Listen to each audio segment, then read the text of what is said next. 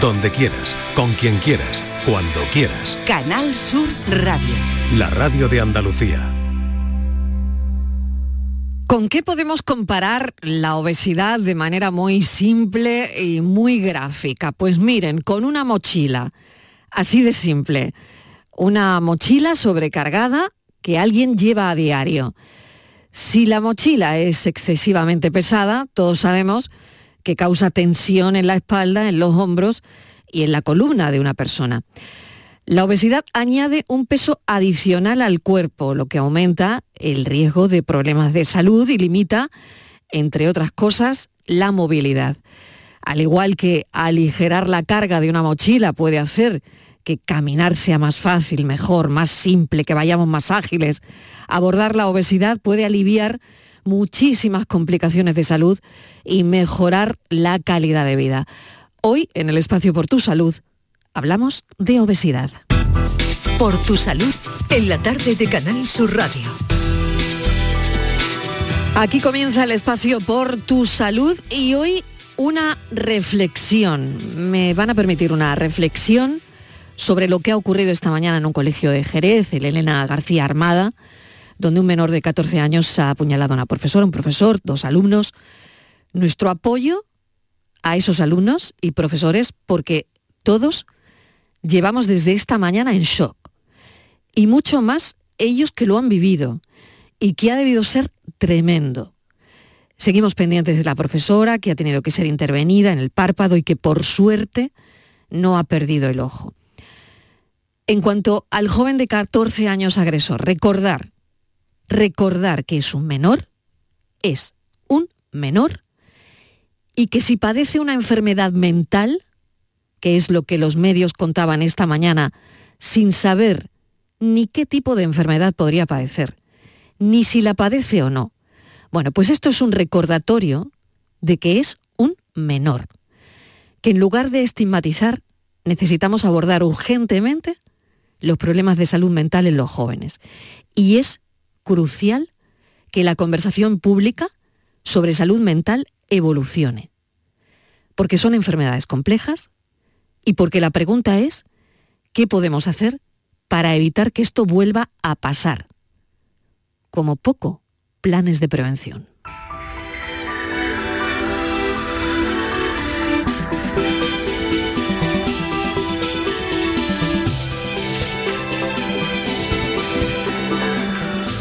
Y esto ha coincidido con un congreso que se va a celebrar en Sevilla, el primer Congreso Nacional de Educación Emocional que pone el foco en una educación de tercera generación. Patricia Torres, bienvenida. Hola, buenas tardes Mariló. Este primer congreso ha sido organizado por ASEDEM, la Asociación Española de Educación Emocional, en colaboración con el Departamento de Psicología y Antropología Básica de la Universidad Pablo Dolavide y se desarrollará en el Paraninfo de la Pablo Dolavide los próximos días 30 de septiembre y 1 de octubre. Los enfoques psicológicos de tercera generación plantean conocimientos y recursos novedosos en la psicología y amplían y actualizan la visión en el ámbito de la educación. En este primer congreso se va a desarrollar ponencias específicas con aval científico e innovador, con propuestas y contenidos que necesitan los profesionales para comprender y entender lo que pasa en nuestra sociedad en relación con la salud mental. Entre los más de 350 asistentes hay maestros de primaria, de infantil, profesores de secundaria y formación profesional,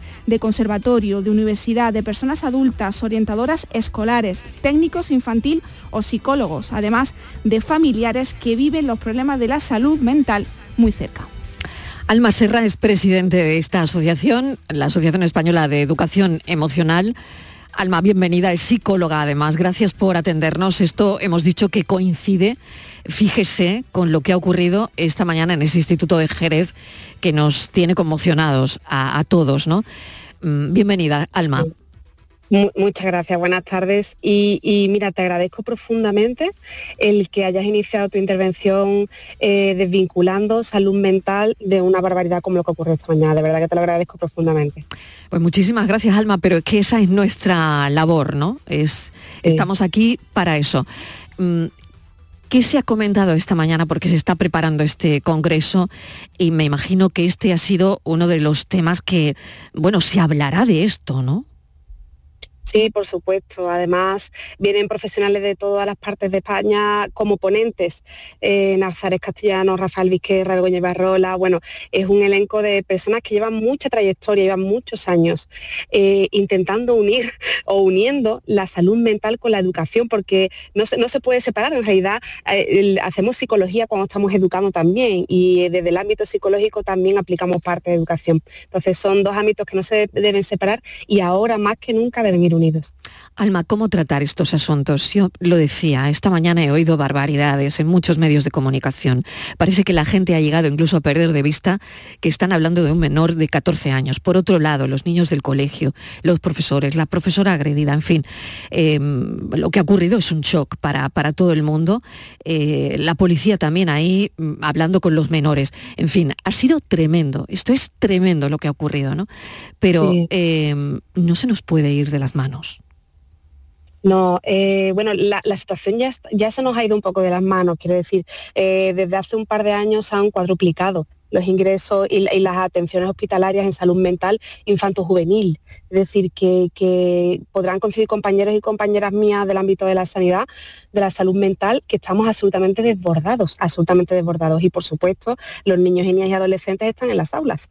Así que esto pasa primero por el filtro de los docentes y después llegas a la consulta. O sea que el ámbito, la situación es muy compleja, muy compleja. Por lo tanto, ¿cómo, se puede evitar algo así? Que no lo sé. Yo hablaba de planes de prevención, de salud mental. Eh, en fin, no, lo sé, Alma. Me imagino que todo esto es lo que se va a discutir en el Congreso, que mm, fíjate que es el primer Congreso Nacional de Educación Emocional. Sí. Es muy, a mí me llama la atención que sea el primer congreso mucho. En el siglo XXI, ¿verdad? En el siglo XXI. Me llama la atención que sea el primer congreso, ¿no? Que ya deberíamos ir por el décimo como mínimo, ¿no? Sí, sí. Sí, Pero, una que todo esto es ¿eh? importantísimo, claro. Claro, la prevención, la prevención, la concienciación, la visibilización de las dificultades a nivel, eh, porque no tiene que ser solo trastornos en sí o enfermedades de salud mental, hay muchos problemas emocionales que nos llegan a la categoría, entre comillas, ¿no? de, de ser algo patológico y que los chicos y las chicas mm, lo piden. Eh, ha salido en varios medios de comunicación que este chico no estaba bien, que había problemas, que, y la prevención, el, el diagnóstico rápido, y rápido me refiero efectivo y en el momento, la intervención con la familia, es decir, que igual que cuando una persona empieza a doler la espalda y, o cualquier tipo de parte del cuerpo y empezamos a sospechar de que puede haber algo, con la salud mental pasa lo mismo. Pasa lo mismo, hay que darle importancia sea lo que sea. Y después ya se estudiará, ¿no? Pero darle importancia en el momento en el que empiezan a manifestar conductas que no son, entre comillas, habituales. Además, eh, Alma, buenas tardes, soy Patricia. Eh, hay un titular que, he leído hace, hace poco que me ha llamado muchísima la atención. Un 70% de los jóvenes buscan en Internet sus síntomas en caso de no encontrarse bien para saber qué les sucede, cómo recurren a las redes para saber qué le están pasando. Sí, además con la inteligencia artificial, como ya ha habido experiencias previas, muy hace poco, de, diagnósticos que no conseguían eh, los facultativos dar con la clave, ¿no? Y, se han hecho más mediáticos, pues hay ahora una tendencia entre los jóvenes precisamente a eso, a buscar meter sintomatología y a ver qué diagnóstico le dan. Y, está ocurriendo, ¿eh? Es real, yo doy fe de eso. Pues Alma Serra, yo tengo muchas preguntas, ¿no? Pero vamos a esperar que en este congreso pues haya mm, mucha información, buena información de ida y vuelta y desde luego eh, desearos lo mejor para que haya más congresos de este tipo. Este será el, es el primero, como decíamos, pero esperemos que no el último. Alma Serra es presidenta de la Asociación Española de Educación Emocional y es el primer congreso que se celebra nacional ¿eh? de educación emocional que se celebra en Sevilla, poniendo el foco en una educación de tercera generación, donde se va a hablar mucho y analizar mucho lo que ha ocurrido hoy en el Elena García Armada. Muchísimas gracias. Un saludo. Gracias a vosotras.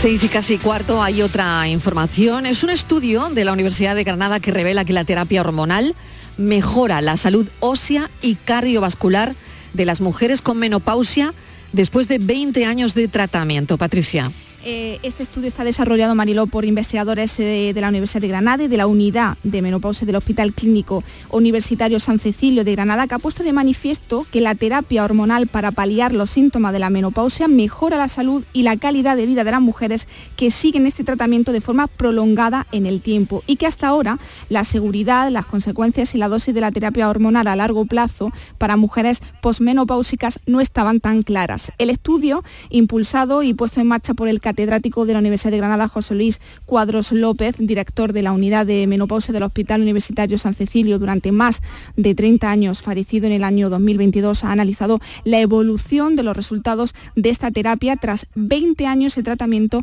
en mujeres con menopausia que han sufrido la extirpación del útero. Y tenemos a Marta Eugenia Cuadros, que es catedrática de Bioquímica y Biología Molecular de la Facultad de Medicina de la Universidad de Granada. Bueno, me indican que todavía no, la tenemos, que en un segundo probablemente pueda atendernos. Pero nos parecía importantísimo este estudio que está revelando que la terapia hormonal pues puede mejorar la salud ósea y cardiovascular de las mujeres con menopausia, después de 20 años de tratamiento. Además, hay una cosa muy curiosa aquí, eh, nos lo contaba ahora mismo Patricia, mm. ha habido una persona que empezó este estudio y que se trata del padre de Marta Eugenia Cuadrado. Mm. Es decir, que ella, su hija, después del fallecimiento de su padre, este investigador, ella siguió con este estudio hasta conseguir esas conclusiones. Esto es lo que ha ocurrido, ha ocurrido, ¿verdad, Patricia? Así es. Eh, los resultados, además, eh, Marilo, de esta investigación pone en cuestión las conclusiones de otro estudio de Woman Health Initiative que alertaba eh, del riesgo de cáncer de mama en mujeres que seguían este tratamiento provocando la suspensión de la terapia en muchos casos. Bueno, pues es este estudio de la Universidad de Granada, estudios que salen de aquí, ¿eh? de aquí, de Andalucía, de Granada, revelando que la terapia hormonal mejora la salud ósea. Tenemos ya a María Eugenia, a Marta Eugenia Cuadrados. Eh, profesora, gracias por atendernos a esta hora.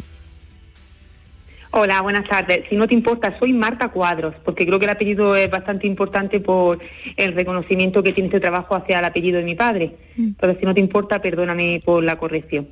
Perdón, yo he dicho Marta Eugenia Cuadros. Eh, Yo he entendido cuadrado. Ah, perdón, perdón, pues igual me he equivocado. Ay, discúlpame, pues igual me he confundido, me he confundido. Mil disculpas, que no lo sé si me he confundido, pero probablemente. Bueno, eh, em, profesora Cuadros, precisamente hablábamos de eso, hablábamos de la importancia de, de la investigación, investigación que hace su padre, y que cuando fallece pues usted continúa con esta investigación hasta, hasta dar con lo que buscaba. Efectivamente, este trabajo eh, fue llevado a cabo durante 30 años en la, que mi, en la que mi padre fue el director de la unidad de menopausia del Hospital Clínico San Cecilio, aquí en Granada.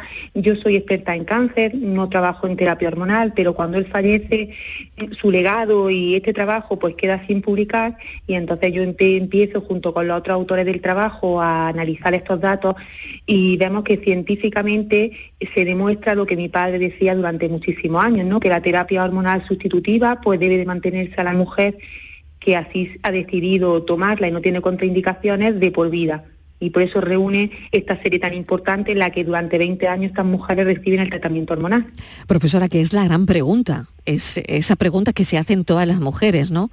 ¿Voy hacia la terapia? ¿No voy? ¿Qué hago? ¿Esto es malo? ¿Es bueno? Y al final parece que esto resuelve un poco esa esa impresión que puedan tener mm, las mujeres antes de llegar a la consulta del ginecólogo? Pues sí, pues la terapia hormonal, la verdad que experimentó un boom, pero, pero tras los resultados de un estudio internacional que asustaron un poco a la población, pues muchos médicos por desconocimiento y porque tampoco la guía de práctica clínica lo decían claramente, pues dejaron de prescribirla. Por eso es la importancia de este trabajo porque las mujeres que tenemos una esperanza de vida cada vez más en aumento, vivimos en torno hasta los 80 años, la menopausia a 45, 50 años, pues son muchas épocas de nuestra vida en la que no tenemos por qué tener una mala salud o una mala calidad de vida. Y es fácilmente observable como nuestras abuelillas, pues casi todas tienen dolores de huesos, osteoporosis, mm, alteración del perfil lipídico y esto con una terapia hormonal sustitutiva pues podría evitarse. Qué importancia. Pues le agradecemos que nos haya atendido. Es este estudio de la Universidad de Granada que revela que la terapia hormonal mejora esa salud ósea y cardiovascular de las mujeres con menopausia tras 20 años de tratamiento. Importantísimo. Así que Marta Eugenia Cuadros, ahora lo digo bien. Muchísimas gracias. Sí, muchísimas gracias, y perdona, ¿eh? Un saludo. gracias, perdone, perdone porque efectivamente había dicho mal el apellido. Así que muchísimas no pasa gracias. Nada, no pasa nada. Gracias. Un saludo. Un abrazo muchas gracias. Adiós. Y ahora obesidad, que estábamos en ello, casi las 6 y 20 de la tarde, vamos a recordar el teléfono. Estos son nuestros teléfonos. 95 1039 105 y 95 1039 16. Úbeda se engalana para su feria y fiestas de San Miguel. Del 28 de septiembre al 4 de octubre, no te pierdas la amplia programación que el Ayuntamiento de Úbeda ha preparado para vivir esta festividad con alegría e ilusión. Conoce más sobre la programación de feria pinchando en turismodeúbeda.com. Aquadeus, ahora más cerca de ti, procedente del manantial Sierra Nevada, un agua excepcional en sabor, de mineralización débil que nace en tu región. Aquadeus Sierra Nevada es ideal para hidratar a toda la familia y no olvides tirar tu botella al contenedor amarillo. Aquadeus, fuente de vida, ahora también en Andalucía. Formándote en las universidades públicas de Andalucía, puedes ser quien tú quieras. Elige entre 1.500 títulos de grado y máster cerca de casa y con la oferta formativa de mejor calidad. Universidades Públicas de Andalucía. Somos referente. Junta de Andalucía.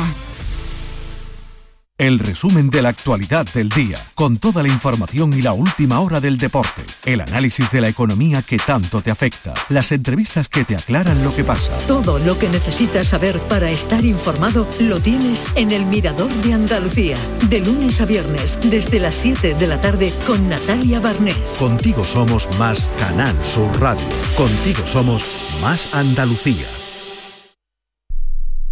Canal Sur. La radio de Andalucía. Niño, tráeme algo fresquito de la nevera. Pero papá, si esto está más caliente que el queso de un San Jacobo.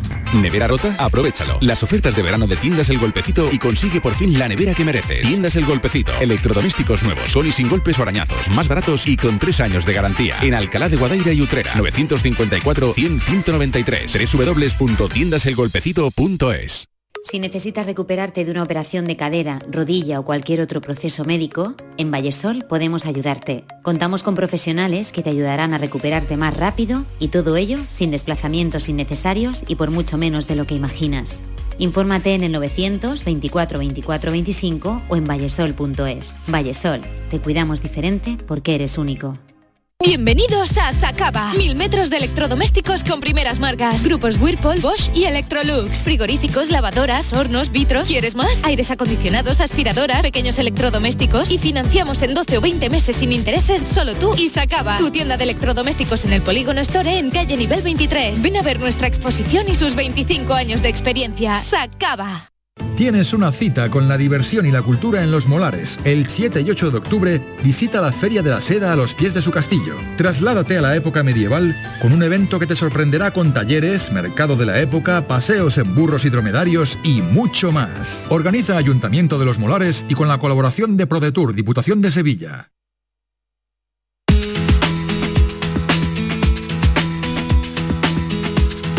Estos son nuestros teléfonos 95 1039 105 y 95 1039 16. En el arranque de este programa comparábamos la obesidad con una mochila. Eh, nosotros hoy tenemos a una voz experta, el doctor Cristóbal Morales, especialista en endocrinología y nutrición del Hospital Vitas Sevilla, centro donde es responsable de la unidad de salud metabólica, diabetes y obesidad. Doctor Morales, bienvenido, gracias por volver al programa Por tu Salud. Muchas gracias, Mariló, por volver a invitarme y estoy completamente enamorado de tus metáforas, la mochila, la obesidad, qué bonito.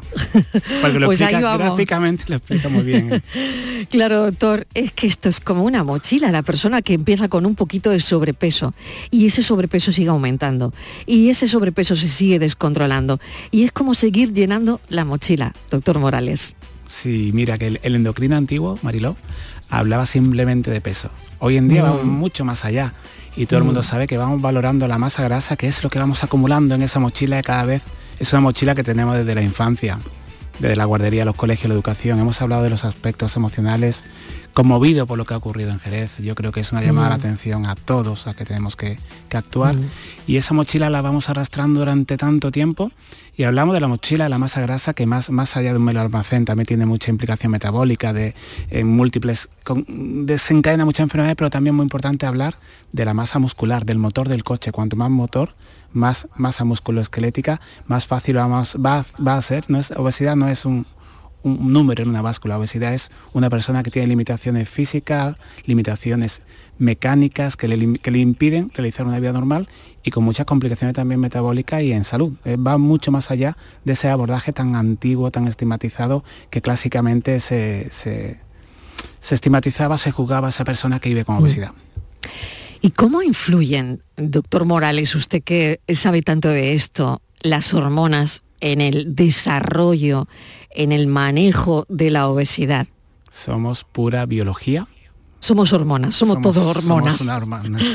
A mi adolescente se lo digo, era una hormona con patas. Pues sí, no dejamos de ser, no dejamos de ser pura biología, tenemos una genética que, con la que hemos nacido, esa no podemos hacer nada, la persona que nace con un metabolismo lento, por ahora no podemos actuar mucho, pero esta pura biología, esta pura hormona en una sociedad muy obesicogénica, le hemos hablado, ¿no? Tantos factores, factores desde actividad física, factores como la mala alimentación, la exposición a ultraprocesado, aspectos emocionales que eh, lo hemos abordado y me, alegra de que en este primer congreso aquí en Sevilla, nosotros desde SEDO eh, llevamos cuatro jornadas eh, nacionales de psicología y obesidad porque al final la mente y el cuerpo están muy unidos y alteraciones emocionales conllevan, inician, potencian eh, esa obesidad.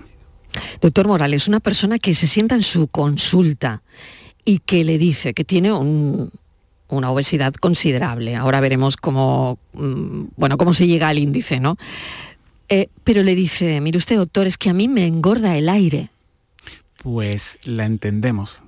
Y mira que en cualquier otra enfermedad eh, se aborda desde el punto de vista médico con bastante empatía y sin ningún tipo de problema. En la obesidad del paciente, el problema es que no quiere venir a la consulta, porque clásicamente no le hemos dado soluciones, es la única enfermedad que se siente juzgado, que se siente, esa persona se siente culpable culpable porque piensa que, la, que es, problema suyo cuando sabemos hoy en día que es una enfermedad social. Depende de tu código postal, depende del barrio donde vivas, depende de tu género. Hay tantos factores que influyen que lo primero que tenemos que hacerle es eh, comprenderle porque no hay una sola obesidad. Nosotros los endocrinos y los especialistas en obesidad hablamos de obesidades. Hay múltiples, tenemos que fenotipar, significa tenemos que ver qué tipo de obesidad tiene cada persona. Hay una, un, un tipo de obesidad que es los ahorradores energéticos, son personas con un, metabolismo muy ahorrador. Hay otro tipo de, obesidad que es el hambre cerebral. Es un cerebro que no tiene bien regulado el hemostato energético, por lo tanto te da la sensación de saciedad y son personas que todos sabemos que a lo mejor no tienen límites, puedes ir comiendo porque no tienes esa sensación de saciedad. Existe también ese cerebro, el hambre emocional, personas que buscan la liberación de dopamina porque han tenido un día malo, tienen estrés, entonces busca y precisamente estos alimentos, curiosamente ultraprocesados, que están diseñados, son drogas de diseño que nos hackean el metabolismo y hacen que buscamos la recompensa inmediata de esa dopamina de este alimento, ese es un tipo de hambre. Entonces, normalmente es mezcla de cada uno, por lo tanto, cada vez con ciencia, con ciencia y más ciencia, con ensayos clínicos, con investigación cada vez sabemos más. Y en Andalucía tenemos que sacar pecho porque hay grupos de investigación tanto en básica, eh, tenemos aquí nuestra presidenta de la Sociedad Española para el Estudio de Obesidad, que es cordobesa, Marimar Malagón, que será nuestra presidenta de celebrar el Congreso. Y hay grandes grupos de trabajo también en alimentación, también en Córdoba, de alimentación mediterránea. Por lo tanto, es muy complejo. Lo primero que es, eh, es una, una, actitud. Tú no eliges ser obeso, la obesidad te elige a ti. Eh, por lo tanto, eres responsable, tú tienes que gestionar tu enfermedad igual que tienes que gestionar la hipertensión o la diabetes, pero mucha empatía y mucha ciencia para ayudar a esa persona que se pone delante de en tu consulta. Tú no eliges ser obeso, la obesidad te elige a ti. Este es el teléfono del programa. Estos son nuestros teléfonos 95 1039 105 y 95 1039 16.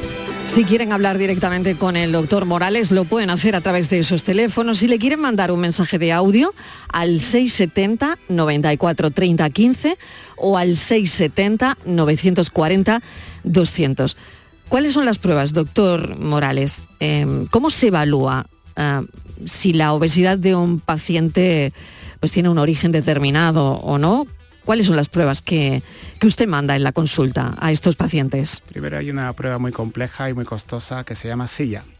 Silla significa tiempo para poder entender a esa persona y profundizar en, las causas que le están causando la, la obesidad, más de, más de 40 causas diferentes avanzaremos porque próximamente tendremos estudios genéticos, pero a efectos prácticos con una analítica en la cual estudiamos si hay un problema hormonal, porque muchas veces hay problemas hormonales, problemas genéticos, pero también es muy importante si un endocrino o un especialista de obesidad solo te pesa, sal huyendo ese endocrino porque hoy en día tenemos que evaluar la composición corporal, tenemos que medir, lo que no medimos no mejoramos y medir la, la masa grasa y la masa musculoesquelética y también otro tipo de mm, hacer ecografía nutricional. Cada vez tenemos más, más técnicas que vamos incorporando, cada vez mejores analíticas, porque lo que queremos es eh, no hablar de obesidad, hablar de obesidades, definir cómo podemos ayudar a esa persona, desde por supuesto siempre estilo de vida, es la base de, y lo más difícil, ¿no? que nos cuesta trabajo a todos, estilo de vida de un plan nutricional mediterráneo, que es oro puro lo que tenemos en Andalucía,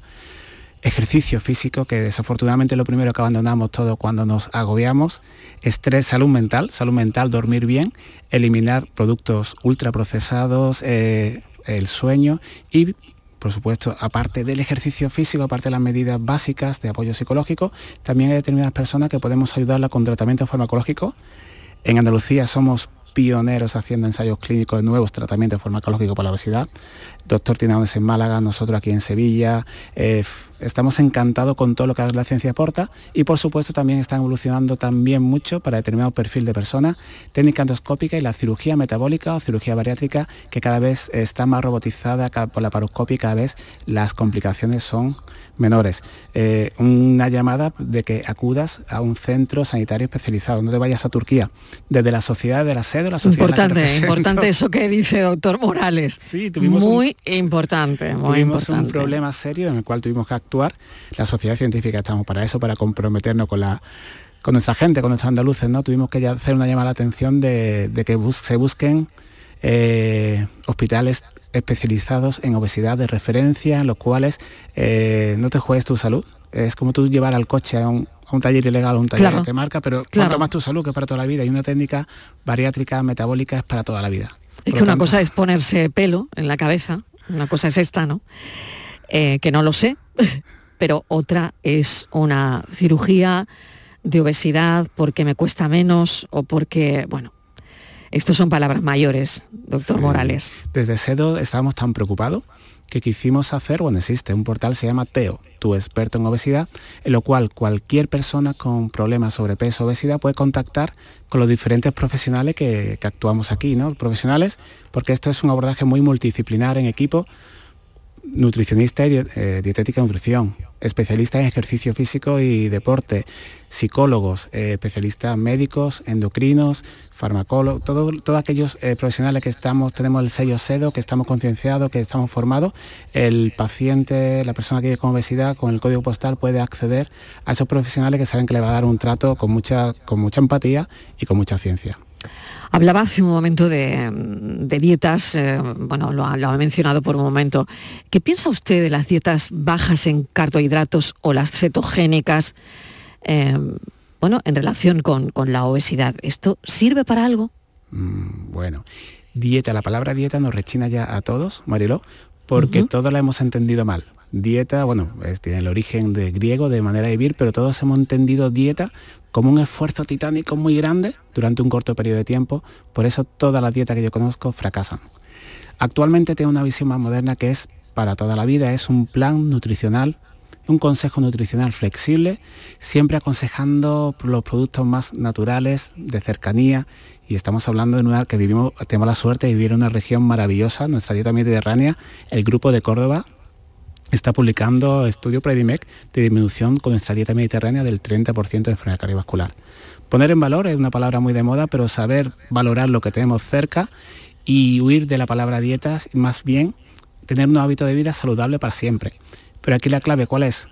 La educación. Y veníamos desde la noticia que del instituto, ¿no? De mm. que nos tenemos que formar, tenemos que invertir tiempo en tener ese conocimiento y también medidas sociales. Yo creo se está trabajando en el Parlamento, tengo noticias de que se está trabajando en un proyecto no de, ley por varios partidos, esperemos que lleguen a acuerdo, creo que van a llegar porque no puede ser de otra forma, en crear medidas para mm, prevenir, prevenir y prevenir esta obesidad de nuestros niños.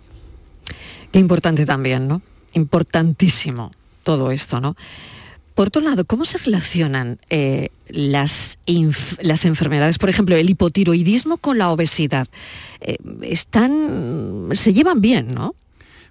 El tiroides es una glándula tan pequeña y la culpamos de tantas cosas, pero si el hipotiroidismo tiene una clara relación, nosotros en el primer, la primera consulta con nuestro paciente, con nuestra persona que vive con sobrepeso, obesidad, en la analítica es se tiene que hacer un estudio tiroideo porque pequeñas alteraciones de la hormona tiroidea te pueden obtener un hipotiroidismo, por lo tanto tiene un metabolismo más enlentecido, un metabolismo más ahorrador, en el cual tiene tendencia a ganar peso. Y estamos hablando que el hipotiroidismo es una enfermedad muy frecuente en nuestro medio, en mujeres, y es una enfermedad que tenemos tratamiento, tenemos solución, una hormona tiroidea por la mañana, es fácilmente sustituible y, fácil de solucionar. Igual que esa hay múltiples patologías que, causan obesidad o que, la obesidad eh, complica y vamos, desde, desde Andalucía, nuestros médicos de atención primaria, desde especializados de los hospitales, pues estamos perfectamente capacitados para cada vez hacer un mejor diagnóstico. Hemos hablado al principio también con la doctora Cuadros de la terapia hormonal mujeres menopáusicas y el asunto está en preguntarle también, doctor, porque sé que hay muchas mujeres esperando esta pregunta, es si con la menopausia engordamos, si esto tiene relación. Muchísima. Eh, si todo el mundo lo cuenta, cuando el río suena... Suena, agua lleva. lleva, mucha agua. Mm, mm. Está el río que suena muchísimo. ¿Y por qué? Claro, me gustaría saber por qué en este, en este periodo. Claro, nadie mejor que el endocrino, el que sabe de hormonas, para hablarnos de esto, ¿no? ¿Por qué se engorda con la menopausia? Mira, es una observación y lo sabemos desde hace muchísimo tiempo. La salud de la mujer. Pero en cada embarazo, cuando se pone peso o cada vez que se pone peso vamos cambiando la composición corporal, tenemos más grasa y cada vez más difícil porque el tejido graso es un órgano en sí mismo y tiene una capacidad de mm, perpetuarse, de buscar, de fabricar lectina, diponectina, que hacen que cada vez es más difícil perder grasa porque se inflama. Yendo a la menopausia es un momento en la vida de la mujer en la cual hay un cambio hormonal y hace que el metabolismo se vuelva más ahorrador. Todo el mundo te lo cuenta, que a partir de la menopausia hay tendencia a engordar, hay tendencia a que ese equilibrio energético se altere ¿Qué podemos hacer? Oye, pues siempre mensaje positivo, prepararnos. Eh, cada vez afortunadamente vamos a vivir más, eh, por lo tanto hay que invertir, la gente invierte en un plan de pensiones, yo creo que es mejor invertir en salud antes de que llegue la menopausia, saber tener hobbies saludables, hacer actividad física, la vida lo más sana posible, porque es, lo sabemos, es pura biología, sabemos que la menopausia hay un cambio energético, te vuelve más un metabolismo más ahorrador y sabiendo y conociendo todo lo que conocemos hoy, pues prepararnos para ese envejecimiento saludable, que tampoco me gusta mucho la palabra, pero el concepto es vamos a invertir en salud para tener la vida lo más saludable y lo más disfrutando, ¿no? Disfrutando de, hacer actividades físicas en compañía, que nos gusten, que la saboreemos, que la disfrutemos y que al final mm, lo que buscamos es vivir más años, añadir años de vida, pero añadir vida en esos años. Pues hemos hablado de la menopausia, hemos hablado del hipotiroidismo, pero quiero poner sobre la mesa también los corticoides. Pero antes recuerdo el teléfono. Estos son nuestros teléfonos. 95 1039 105 y 95 1039 16. Y puede ocurrir lo siguiente, que de repente te encuentras una amiga que hace tiempo que no ves y, mm, bueno, pues ha engordado considerablemente y te dice, no, fíjate lo que me ha pasado con un tratamiento de corticoides. He estado tomando corticoides y esto es lo que me ha pasado. ¿Qué relación, doctor Morales, hay en, esto que, en esto que le cuento? Sí, el cortisol sabéis que se ha puesto muy de moda con Marian Rojas. El cortisol es una hormona natural que la fabricamos ante un estímulo de estrés. Por ejemplo, a mí me estresa mucho hacer un programa de radio en Canal Sur, que no, que no, que estoy aquí súper feliz. Pero si fuese el mi primer día... me ha dado un vuelco el corazón, ¿eh? Me ha dado un vuelco el corazón. No, Marilo, porque aquí estamos en casa y, y súper feliz. Hablándole a todos los andaluces. Además, eh, tratamos de utilizar un lenguaje que todo el mundo pueda eh, entender, acercarnos a los andaluces hablando de, temas de salud. ¿no? a, mí, a mí aquí en Canal Sur Radio me sube la dopamina, la serotonina. Bueno, eso está muy bien, a mí también, a mí también. me siento muy bien de poder llegar a tanta gente mm. porque vuestro trabajo, Marilo, es tan importante que salva vidas. La comunicación, la información, la mm. educación para la salud todos aquellos oyentes que están aquí, primero con Enrique, ahora contigo y con Patricia mm. Torres, pues eh, tener información es poder y en salud muchísimo más. Así que no, no me sube el cortisol, me sube la dopamina y la serotonina, pero el cortisol si fuese en primer día aquí, pues tendría el cortisol por la nube porque es una hormona del estrés. Eh, hay ciertas enfermedades en las cuales tenemos que utilizar corticoides enfermedad Sí o sí, además, sí o sí. Es decir, es que este es el, gran medicamento, aunque, bueno, lo miremos un poquito de reojo, pero es el gran medicamento de nuestro tiempo, ¿no? Sí, los corticoides se utilizan, se utilizan mucho y lógicamente cualquier medicación, que cualquier medicamento tiene su, su efecto secundario, pero los beneficios son mayores que los efectos secundarios. Se utiliza en enfermedades respiratorias, cuando hay una agudización de enfermedad pulmonar, se utilizan en, problemas articulares, se utilizan en, problemas neoplásicos, cuando es tanto el beneficio que tiene el efecto secundario del uso corticoide crónico que puede eh, subir la, la, glucemia, subir el azúcar o puede aumentar el peso. Es un hipercortisolismo, es endógeno, no endógeno, exógeno porque es por tratamiento de corticoides. Es frecuente y en esas personas, oye, pues el conocimiento, el conocimiento sabemos que puede pasar, por lo tanto vamos a intentar ayudar, entender primero a esa persona y ayudarla, eh, se tiene que forzar un poco más haciendo ejercicio, ejercicio que le guste, que lo disfrute en compañía y también controlando con una alimentación consciente, eligiendo bien los alimentos, intentando comer de todo, de nuestra dieta mediterránea, pero intentando eh, no comer tantos alimentos hipercalóricos que todos conocemos y, que, y ultraprocesados que tiene tanto poder de adicción para, todos nosotros. Me había apuntado aquí el famoso ayuno intermitente, doctor, que digo, ahí no se puede ir, el doctor Cristóbal Morales, sin que le pregunte cómo impacta el ayuno intermitente, pues yo qué sé, en el metabolismo, en las hormonas, eh, si es que lo hace, ¿a usted qué le parece? Hay mucha gente muy a favor de esta corriente del ayuno intermitente ahora mismo. ¿Qué le parece, doctor? El otro día estuve en un, acto con Vicky Martín Berrocal y le hacemos publicidad, ¿no? Ella eh, no hace un traje a medida para cada persona, pues hay un plan nutricional a medida para cada persona. Cualquier plan nutricional es bueno, controlado por un profesional, y el ayuno intermitente no es para todo el mundo, pero sí hay que decir que es beneficioso para determinado tipo de personas. Conseguimos un nivel Primero porque la ventana de ingesta calórica la reducimos, por lo tanto, al final todos los planes nutricionales, cuando queremos tener un déficit calórico, eh, intentamos que haya menos ingesta de calorías. El ayuno intermitente hay cierto tipo de personas jóvenes sin complicaciones que le puede resultar una manera fácil, sencilla, de conseguir esa disminución calórica porque tiene, entra en un estado pequeño de cetosis controlada, sin ninguna complicación renal o otras complicaciones se puede utilizar, y es una manera que, ah, que fideliza, que le resulta fácil a un perfil de persona.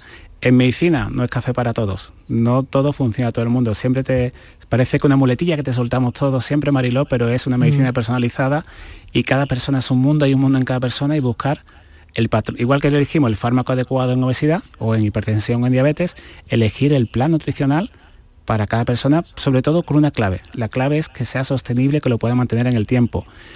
Hay millones de dietas milagros.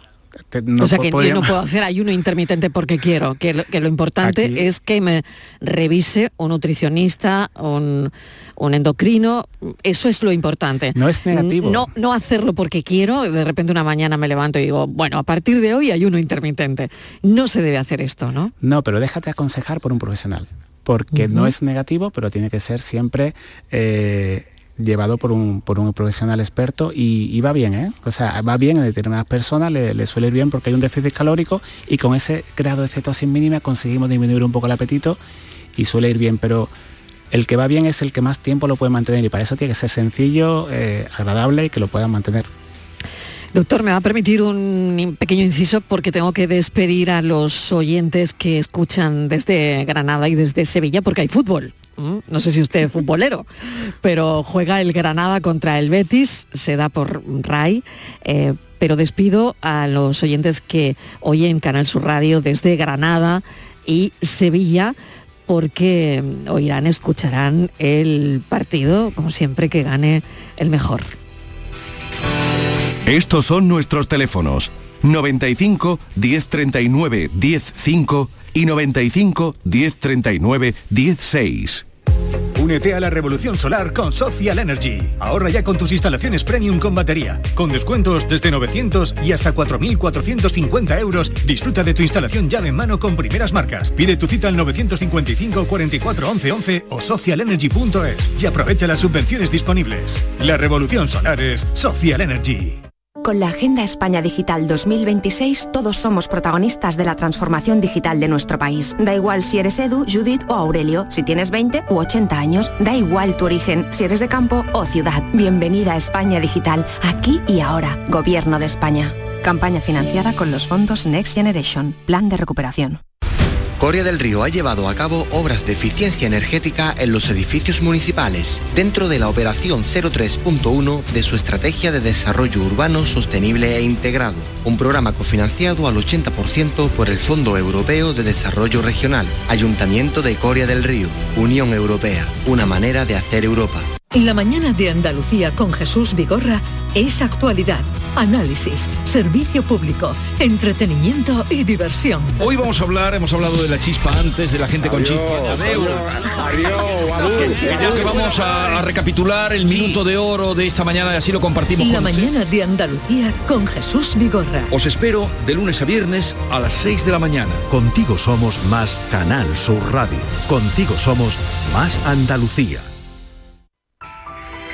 Estos son nuestros teléfonos 95 1039 105 y 95 1039 16. Estamos hablando con el doctor Cristóbal Morales, especialista en endocrinología y nutrición del Hospital Vitas Sevilla, también especialista en diabetes, es el responsable y creador del Hospital de Día Diabetes del Hospital Universitario Virgen Macarena.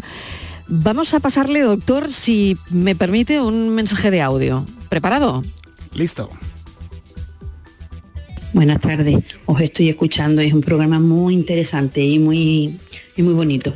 Bueno, yo quisiera decir dos cosas. Primero, sobre el tema de la menopausia.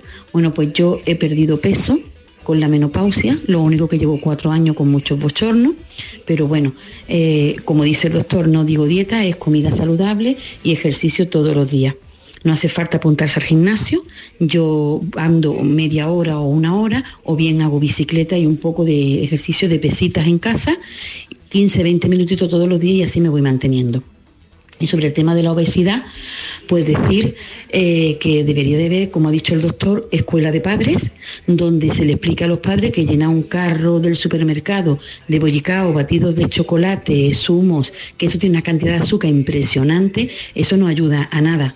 Que es más barato y más bueno poner un potaje de lenteja que poner una pizza y que en vez de darle bocadillo, en vez de darle bocadillo, que es lo que hay que darle al niño, hay que darle bocadillo, no por la mañana para el desayuno del colegio, no darle dulce porque es que estamos poniendo a los niños, que yo veo frente a mi casa hay un parque y veo niños con 4 o 5 años con obesidad. Es impresionante, da miedo, porque esos niños son, van a ser hombres enfermos.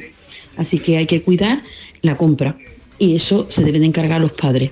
Muchas gracias por el programa. Mil gracias, muchas gracias por este mensaje que yo creo, doctor, que hay poco que añadir. Qué buen mensaje. Cuánta razón y cuánto, yo creo que se lo vamos a poner al Parlamento. Están, están en ello, nuestros políticos andaluces están en ello porque somos conscientes todos que no tenemos educación que no tenemos educación nutricional y no hemos sido formados también las clases sociales eh, o con un nivel socioeconómico menor son más vulnerables a, a no tener esa información mm. o, o, también mm. sabemos el tema de la inflación que tiene un impacto tremendo en la economía doméstica y se accede muchas veces a comida más barata que es peor nutricionalmente y luego también otro problema que, que, que Marilo algún día tendremos que poner sobre la mesa, la conciliación de trabajo con la vida familiar. Desde luego. que yo con tres niños y creo que estamos ahí mm, parejos, mm, que nos mm, vemos obligados muchas veces a ir rápido y no dedicar el tiempo a nuestros niños para enseñarles a comer bien. Así es, doctor. Tengo otro mensaje. Hola, buenas tardes. Mira, soy Isa de Ronda. Mira, a mí me ha pasado eh, hace dos años. Empecé con la menopausia no sé si habrá sido casualidad, pero empecé con una alopecia también por el estrés. Empecé, tuve, tuve un cáncer de mama que se me cogió a tiempo y ahora mismo voy muy bien. Y he cogido peso con el tratamiento, desde que estoy tomando el tratamiento del cáncer. Eh, ¿Está relacionado con la menopausia o esto es o esto ha sido casualidad? Venga, buenas tardes buenas tardes. de escucharos. Igualmente, muy buena pregunta, doctor Morales. Eh, brevemente le contestamos. Sí, gracias Isa por la pregunta porque todo está muy relacionado. El estrés está relacionado con los trastornos inmunes que puede llevar a alopecia areata, que son también a veces los tratamientos que, se, utilizamos eh, que salvan vidas, esos tratamientos que hay que seguir utilizándolos, mm, por supuesto que sí, pero pueden llevar a una menopausia precoz que el cuerpo metabólicamente tiene más capacidad de ahorrar y hay que cuidarse mm, con, con un plan nutricional y con ejercicio para protegerse de, de ese exceso de peso que luego puede impactar negativamente en otras cosas. Todo está relacionado todo suma y normalmente no hay un solo culpable, sino varios que, ayudan o empeoran las condiciones previas. Qué importante es todo eso, pues doctor, le vamos a agradecer enormemente todo lo que nos ha dado de sí la tarde con la obesidad. Bueno, no hemos hablado de cirugía bariátrica porque será otro asunto que abordemos con más tiempo, porque esto se lleva, la cirugía bariátrica se lleva desde luego otro programa, Está claro, ¿no? Podemos dar unas pinceladas, la verdad. Sí, mira, ¿Eh? estamos en un momento muy dulce de explosión de nuevos tratamientos nuevos tratamientos farmacológicos, estamos haciendo los ensayos clínicos aquí en Andalucía que no se conocen, eh, agonistas de GLP-1, GIC, glucagón, amilina de tercera generación con pérdida de peso del 20%, las técnicas también de cirugía vez son mejores, yo creo que merece la pena también que venga un cirujano metabólico a contar que cada vez hace las cosas mejores. Y lo que queremos todo es ayudar pero de manera temprana y que eso cuanto antes empecemos con nuestros niños mucho mejor. Así que a vuestra entera disposición para seguir en este canal que lo siento como mi casa y que podemos llegar a todos nuestros gente de Andalucía para, invertir y ganar salud. Sí, voy a seguir insistiendo un poco en lo de la cirugía bariátrica, eh, doctor Morales, porque bueno, esto es eh, Cuéntenos un poco, ¿es el bypass gástrico? Em, actualmente hay dos técnicas. ¿Qué se hace? ¿Qué se hace actualmente? Mira, cada vez hay que decir que las técnicas, nuestros cirujanos, conozco bien a los cirujanos andaluces de cirugía bariátrica, y cada vez conforme más opera, opera mejor y son de confianza. Por eso el consejo de que te operes aquí en Andalucía, no te vayas a Turquía, eh, porque luego hay que, toda una cirugía necesita luego un seguimiento que es por vida conjunto entre el cirujano y, y el endocrino, por si hay un déficit nutricional. Hay dos grandes técnicas simplemente simplificando un poco, hay una técnica que es el bypass, en lo cual se hace, se acorta un poco el intestino y se hace anatómicamente para que se pueda absorber un poco menos. Son las técnicas eh, derivativas y con pérdida de peso espectaculares del 30-40%, pero hay que tener en cuenta que esto es para cuidarse, para vigilarse toda la vida. Y luego está la la técnica sobre el estómago, que lo que es, se dice la reducción gástrica, que también tiene una pérdida de peso un poco menor, pero también en función del paciente, si no tiene que perder tanto, también pudiese ser una opción. Tratamiento personalizado, traje medida y siempre en manos de los mejores profesionales, los mejores cirujanos. Doctor Morales, muchísimas gracias por acompañarnos. Ha sido un placer. Eh, la charla muy interesante me voy con la mochila aprendiendo y encantada vuestra exposición de para lo que me necesitéis. Muchísimas gracias. Un saludo. Vamos con la pregunta de hoy. La pregunta que nos hacemos para acabar este espacio es ¿qué podemos hacer ante un esguince? El doctor Pedro Bernaldez Domínguez, traumatólogo, especialista en traumatología deportiva y cirugía ortopédica, dirige el Centro Sporme Medical Center Sevilla, nos atiende Doctor Bernaldez, bienvenido. ¿Qué podemos hacer ante un esguince? ¿Qué hacemos? Buenas tardes. Buenas tardes. Bueno, estamos hablando del esguince de tobillo, ¿verdad? Sí. Eso, sí, sí. Bueno, pues en principio lo más importante es eh, calma, tener calma, acudir a un especialista, a un centro médico, sobre todo si es un esguince grave. Normalmente las medidas adoptadas es una compresión, hacer un vendaje o a una tobillera, ponernos hielo, reposar y hacer poner el pie en alto. Son las cuatro medidas que nosotros llamamos RISE, descanso, hielo, compresión y elevación. Pero descanso, me lo tengo que apuntar, descanso, hielo, compresión, y, elevación. Vale, esto quiere decir que... Exactamente, que, nos ponemos hielo, que levantamos, que subimos la pierna, ¿no? O sea, que primero la vendamos y que después la pierna en alto, ¿no? Efectivamente, siempre muy importante la compresión y elevación. Eso siempre, y el hielo. Eso lo hemos visto los jugadores de fútbol, ¿verdad? Que lo hacen siempre. A partir de ahí, acudir a un especialista, a un centro médico de urgencias o en caso de que conozcamos a algún médico traumatólogo, pues a un médico que nos haga un estudio, porque el 15 hay varios grados, leve, moderado y grave. A partir de ahí, lo normal es que son esguinces leve y que con un tratamiento de reposo relativo, alguna serie de ejercicio, pues se mejoren. Pero es verdad que el problema de los esguinces es que muchas veces tienen lesiones ocultas, por así decirlo, lesiones del cartílago o lesiones de alguna del otro ligamento, porque tenemos dos ligamentos en el tobillo, y que pueden eh, originar que no cicatricen bien. Entonces en esos casos es cuando viene la famosa frase de un esguince mal curado, por así decirlo, y entonces tenemos problemas porque el tobillo se, hincha, se, hincha, se dematiza, duele, hay limitación de movilidad y, y realmente es que tiene un problema más grave de lo que pensábamos. Entonces ahí es cuando tenemos que hacer un estudio de resonancia magnética o una ecografía y ponernos en manos de un especialista para poder tratar esas lesiones que a veces dejan secuelas.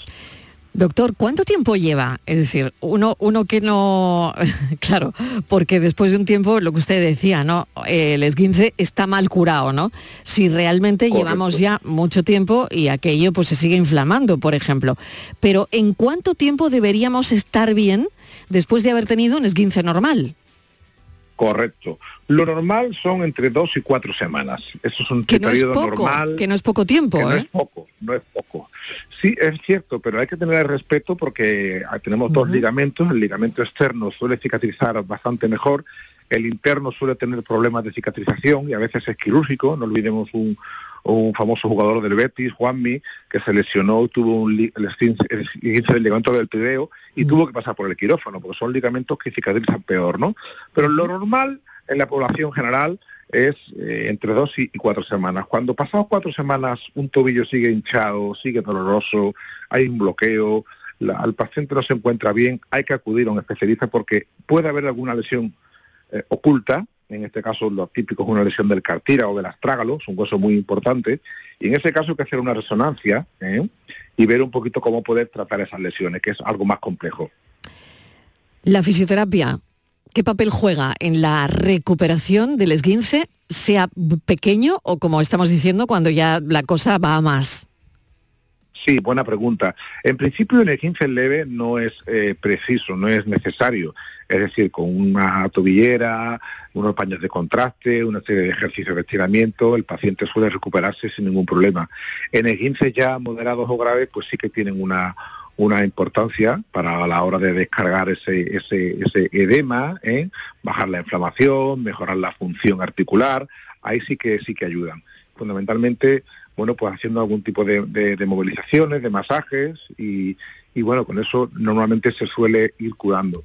Lo que sí es verdad que en casos de que el ligamento, ligamento eh, no cicatrice, sí que los traumatólogos ahora más deportivos estamos utilizando para que avance la regeneración de esos ligamentos, los factores de crecimiento plaquetario, lo que se llama el plasma con plaquetas, lo estamos usando con buenos resultados para facilitar la regeneración y que se acelere la recuperación del paciente. Interesante.